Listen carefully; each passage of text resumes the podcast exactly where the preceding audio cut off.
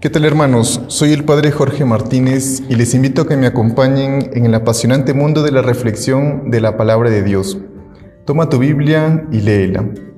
El pasaje de este domingo está tomado del Evangelio de Lucas, capítulo 1, versículos del 1 al 4, y también desde el capítulo 4, versículos del 14 al 21. Estamos en este tercer domingo del tiempo ordinario. Nos acompaña para esta reflexión Fray André Márquez Valdivia, eh, fraile Agustino, sacerdote ya ahora, hermano en el ministerio, y nos encontramos casualmente en Bolivia, de, donde es natural André, en Cochabamba, eh, celebrando también, él hoy celebra su primera misa en su pueblo, en su parroquia. Es importante entonces, hermanos, rezar unos por otros, rezar por su vocación, y seguir rezando por las vocaciones sacerdotales y religiosas. Fray André, nuestro espacio se llama Tole Leye, que son estas palabras que escuchó nuestro Padre San Agustín, que le hicieron enamorarse de la palabra de Dios. ¿Qué significa para ti la palabra de Dios y cuál crees que es su papel en nuestra vida cristiana? Buenas tardes Jorge, buenas tardes con todos. Eh, para mí la palabra de Dios siempre me he sentido muy identificado cuando leía las confesiones con lo que Agustín decía. La primera vez que me acerqué a la palabra de Dios me parecían palabras que no tenían sentido, me parecía que era como un conjunto de cuentitos que no podían tener sentido para mi vida o, o, mucho menos que podían tener algún tipo de contenido. Me parecía que era algo que no tenía sentido alguno. Cuentos como para niños. Pero ya fue cuando eh, empecé mi confirmación, que tuve un primer acercamiento con la palabra de Dios y después cuando ingresé al seminario, que pude darme cuenta que es una palabra viva, es una palabra real, es una palabra que constantemente va dándonos como directrices de hacia dónde podemos guiar nuestra vida. Igual es el modo que nosotros podemos caminar para poder alcanzar nuestra felicidad, para alcanzar la plenitud. Y más que nunca ahora tiene una actualidad no son cuentos que servían para un conjunto de personas, sino que apuntan hacia la verdad, hacia que cada uno de nosotros podamos alcanzar esa plenitud y ser felices, pero por sobre todas las cosas que podamos continuar en el camino de Cristo, siguiéndolo. A veces tratamos de ser cristianos, pero si no comprendemos lo que nos dice la palabra de Dios, si no estamos entendiendo qué es lo que Cristo mismo realizó, ¿cómo podemos seguir a alguien que no conocemos? Entonces, para mí la palabra de Dios es eso, es como un impulso o un contenido que me indica cuáles son los caminos o cuál es el paso siguiente que debo dar en mi vida. Cada uno tiene su proceso, ¿verdad? Su proceso de encuentro con la palabra de Dios, así como nuestro Padre San Agustín.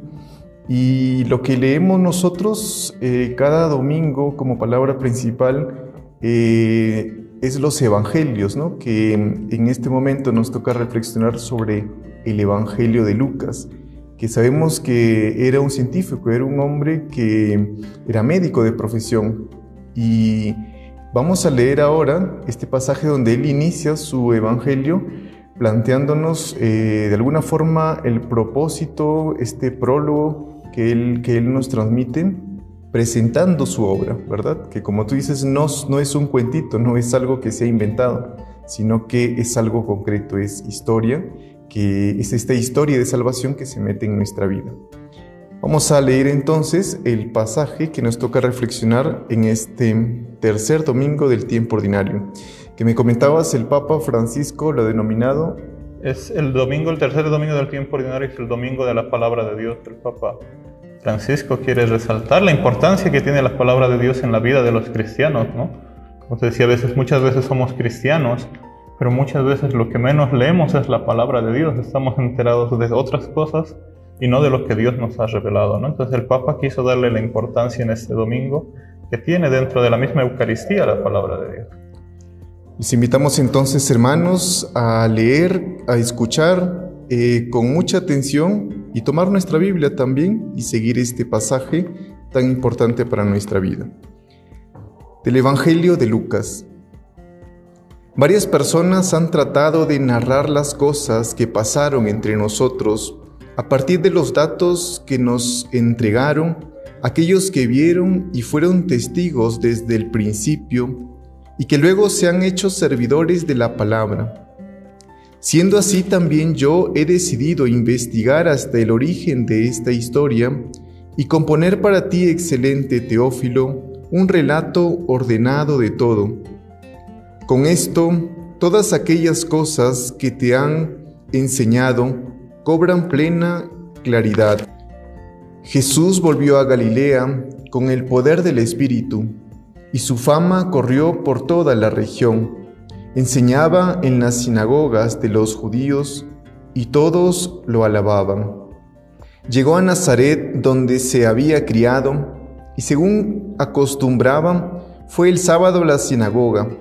Cuando se levantó para hacer la lectura, le pasaron el libro del profeta Isaías.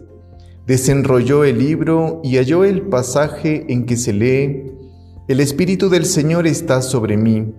Él me ha ungido para traer buenas nuevas a los pobres, para anunciar a los cautivos su libertad y a los ciegos que pronto van a ver, a despedir libres a los oprimidos y a proclamar el año de la gracia del Señor.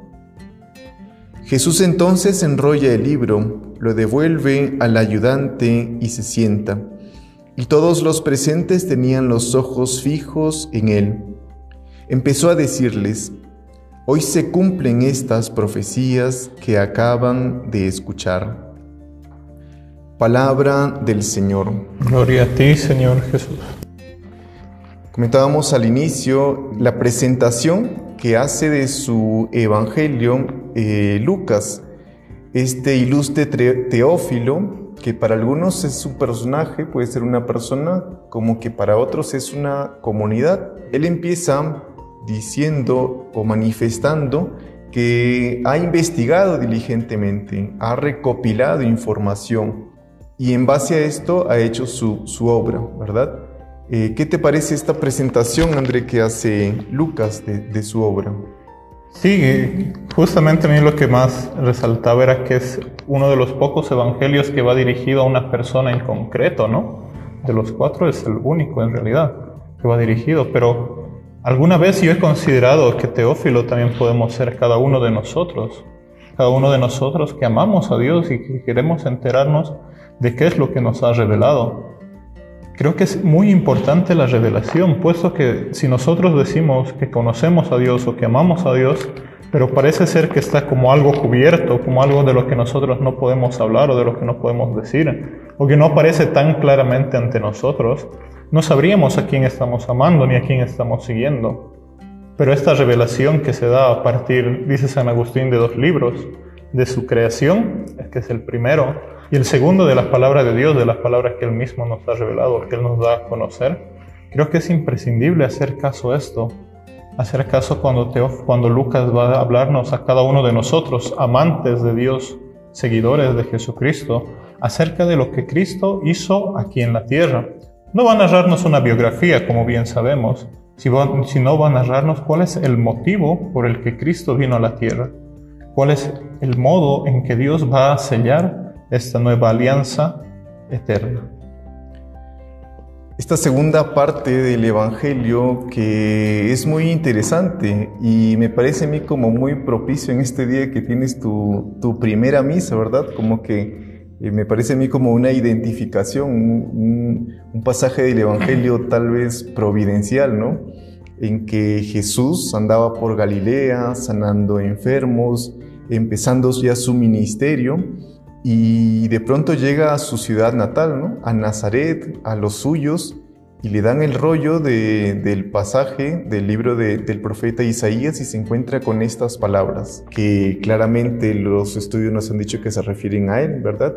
El Espíritu del Señor está sobre mí, Él me ha ungido, Él me ha elegido para traer buenas nuevas a los pobres, para encaminar a los cautivos su libertad y a los ciegos que pronto van a ver a despedir libres a los oprimidos y a proclamar el año de la gracia del Señor. Bueno, eh, este audio lo enviamos el domingo, ¿verdad? Pero cabe recalcar, hermanos, que estamos grabando unos minutos antes de, la primera misa de nuestra hermana André.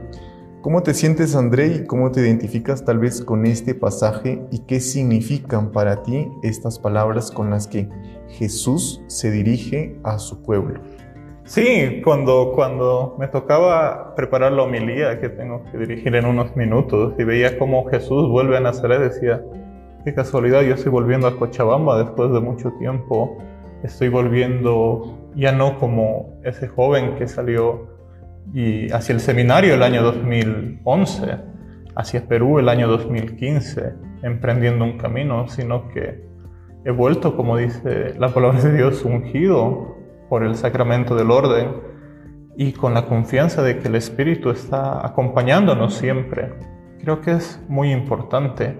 Y a la vez me imagino que cuando Jesús volvió también hacia su ciudad, sentía este mismo nerviosismo sentía tal vez esta misma emoción de poder encontrarse con los suyos, ya no como ese muchacho al que ellos vieron, sino como alguien que va a hablarles de Dios, que va a hablarles del Señor, que va a hablarles de su experiencia que ha tenido a través de este tiempo con Dios, con la comunidad, con todo lo que esto significa, ¿no?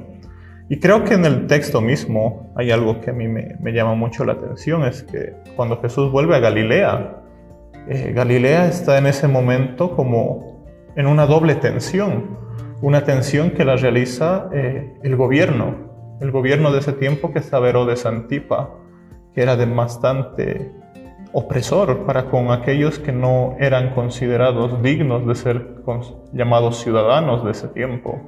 Por eso habla mucho en el Evangelio de estas personas aquellas personas que no, no, podían estar a la altura de un ciudadano con las características que cada uno puede poner. Y que normalmente es lo que sucede en nuestros gobiernos. aprobamos a veces leyes del aborto para diciendo cuando una persona tenga ciertas dificultades, ciertas limitaciones, y ponemos todavía como un pretexto es para que no sufra, pero en realidad es porque creen, queremos crear sociedades elitistas, donde todos tenemos como un estereotipo de cuál es un ciudadano y todo aquel que no se parezca a este estereotipo va a quedar relegado. Si bien hemos llegado en la humanidad, en nuestra sociedad, a tener un, conjunto de leyes que nos apoyan y que tratan de defender a todos por igual, sabemos que en la realidad esto no se cumple, ¿no? Y que posiblemente estamos en, un mismo, en una misma situación. Gobiernos que relegan a las personas que parece que no son ciudadanos de, estos lugares. Y el, segundo momento de opresión también lo ejercen las autoridades religiosas, puesto que ellas consideraban que todas las personas que estaban con ciertas dificultades en sus vidas, era más fácil juzgarlos que acogerlos. Era más fácil decir este es un pecador o seguramente cometió un pecado o no está en la gracia de Dios, no está junto con Dios, por eso tiene este castigo. Entonces me imagino que el conjunto de personas que estaban en ese tiempo en Galilea se sentían ultrajadas, se sentían denigradas y muchas veces me, me, pregunto y digo, tal vez incluso llega un momento en que no se sentían hijos de Dios. Porque cuando uno pierde esa dignidad y siente que no es acogido ni siquiera en la religión, ni siquiera junto con los que dicen ser sus hermanos, debe de ser algo que uno no se siente parte de nada se siente en un vacío y se siente totalmente eh, que le quitan la dignidad de ser humano. Llega Jesucristo, le entregan un rollo y pienso que él, entrando en conciencia de su mesianidad, de que él era el Hijo de Dios, y en esa conciencia plena va a comenzar su ministerio, ya no como en Juan de la anterior semana en una boda, sino en Lucas nos muestra que va a comenzar en la sinagoga, con palabras concretas. Él dentro del mismo rollo de Isaías, dice la lectura, él va a buscar dónde está este pasaje en concreto, para que él pueda decir cuál es el motivo de su presencia en medio de nosotros. Muchas veces nosotros podemos hacer decir a Jesús o hacer pensar que Él vino por cualquier otro motivo, pero hoy el Evangelio es muy claro. Él nos dice, Él, él me ha enviado a proclamar, anunciar a los pobres la buena nueva, que es el Evangelio me ha enviado a proclamar la liberación de los cautivos. Si bien una liberación espiritual del pecado que cada uno de nosotros tenemos, si bien es una liberación de estas situaciones negativas moralmente, también es una liberación de todas aquellas cosas que no nos dejan ser felices, que nos impiden vivir libremente. Voy a devolver la vista a los ciegos, voy a dar la libertad a los oprimidos, proclamar el año de gracia del Señor, ¿no? Como un descanso para todos nosotros de los sufrimientos que tengamos. Nadie puede dar una libertad del pecado si es que no da también una libertad de las cosas que nos oprimen exteriormente. Como te decía un principio, de los gobiernos y también posiblemente de nosotros que como ministros en algún momento hemos fallado y no hemos sido verdaderos brazos de misericordia para las personas, si no nos hemos podido convertir en jueces que estamos juzgándoles por su mal actuar. Es en realidad muy interesante todo lo que estás diciendo acerca de esta liberación de los oprimidos que nos trae Jesús. Sí, es cierto, muchas autoridades políticas que a veces ponen cargas pesadas sobre los más pobres, sobre los más frágiles, ¿verdad? Por nosotros a veces dentro de la iglesia como ministros, eh, tal vez hemos sido como muy juzgadores, ¿verdad? Y este llamado de Jesús de liberarnos de nuestras propias opresiones, ¿no? de nuestros propios odios, de nuestros propios rencores. Recordemos, hermanos, que la palabra de Dios es un conjunto, es un todo. Y alguna vez escuché esta, esta reflexión. Eh, lo que toma Lucas es del profeta Isaías, que está en el capítulo 61, versículos del 1 al 4. Y son estas palabras, ¿no? El Espíritu de Yahvé está sobre mí porque me ha ungido, me ha enviado a dar buenas noticias, de la liberación a los oprimidos, para cumplir el año feliz, lleno de favores de Yahvé. Y al final dice, y el día del desquite de nuestro Dios. Ese día del desquite como que lo suprime Lucas, o no sé si tal vez Jesús lo suprimió en ese momento, ¿no? Y al final el pasaje del Evangelio nos dice, y todos los ojos estaban puestos sobre él, ¿no? Es, es muy interesante, como que Jesús nos trae una nueva visión, ¿no? Una, la misericordia, nos trae ese amor con el que tenemos que vernos todos, ese Espíritu de Dios. Muchas gracias André, tal vez unas palabras finales para las familias, para todo cristiano, para nosotros sacerdotes como iglesia. ¿Qué nos falta? ¿Qué debemos hacer en cuanto a este pasaje del Evangelio para ser estos verdaderos ungidos del Señor? Sí, creo que lo, que tú decías es muy interesante, que, que, quita eso del desquite de Dios, ¿no? La imagen del Antiguo Testamento de Dios es un Dios que juzga, es un Dios todopoderoso que castiga, es un Dios guerrero, es un Dios que le va a quitar la tierra a otros para dársela a su pueblo. Pero creo que eso eh, la gente de, la iglesia de ese tiempo, de, las, de la religión, lo malinterpretaron para tener un poder por sobre los demás. ¿no?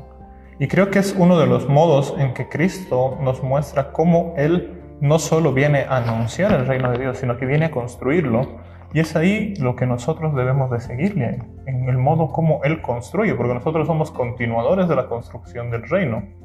Y uno de los modos con los que Él construye el reino de Dios nos muestra que Él ya le dio un inicio. Es precisamente las peleas que tiene con los fariseos, las discusiones que tiene con los fariseos. En estas discusiones lo que Él quiere manifestarnos es otra imagen de Dios, ya no un Dios lejano, ya no un Dios castigador, un Dios juzgador, un Dios que es cercano, un Dios que es Padre, un Dios que es misericordia. Creo que cada uno de nosotros eh, con este texto para poder sentirnos también, porque desde nuestro bautismo todos nosotros somos los ungidos del Señor y el Espíritu de Dios está acompañándonos en nuestro caminar. Lo primero es tener la docilidad de dejarnos guiar por el Espíritu, porque a veces le decimos al Espíritu, ven, ven, ven, pero cuando viene y nos indica por dónde ir, tratamos de silenciarlo de cualquier manera con nuestra propia voluntad. Y lo segundo es que nosotros también debemos de contribuir en esa construcción del reino de Dios. ¿De qué manera? De la misma manera que hizo Jesucristo, haciendo de nuestra sociedad, desde el lugar donde estamos, desde nuestra condición de sacerdotes, de laicos, de frailes, desde nuestro trabajo, desde nuestra familia, desde el lugar que ostentemos en la sociedad, podamos construir una sociedad más justa, donde todos nos sintamos hijos de Dios, donde realmente cuando digamos somos hermanos en Cristo, no solo sea una frase, sino que sea nuestra vida diaria, que la gente cuando nos mire sepa que hay algo diferente, que vivimos con esas ideales, con esos valores del reino de Dios, que son la justicia, la paz y el gozo. Cada uno de nosotros estamos llamados a ayudar que los otros también alcancen su felicidad. Muchas gracias André, ha sido una reflexión muy enriquecedora también y muy bonita. Tal vez tendremos otras reflexiones también tú que eres también muy apasionado sobre la palabra de Dios, sobre la teología, y sobre todo cómo aplicarla en nuestra vida, ¿no? No solo quedarnos con ideas, sino de cómo tener una aplicación. Muchas gracias hermanos por eh, escucharnos en este pequeño espacio y que todos tomemos nuestra Biblia y que nos dispongamos a hacer lo que Dios quiere de nuestras vidas. Que tengamos un buen domingo en familia, Tole Leye.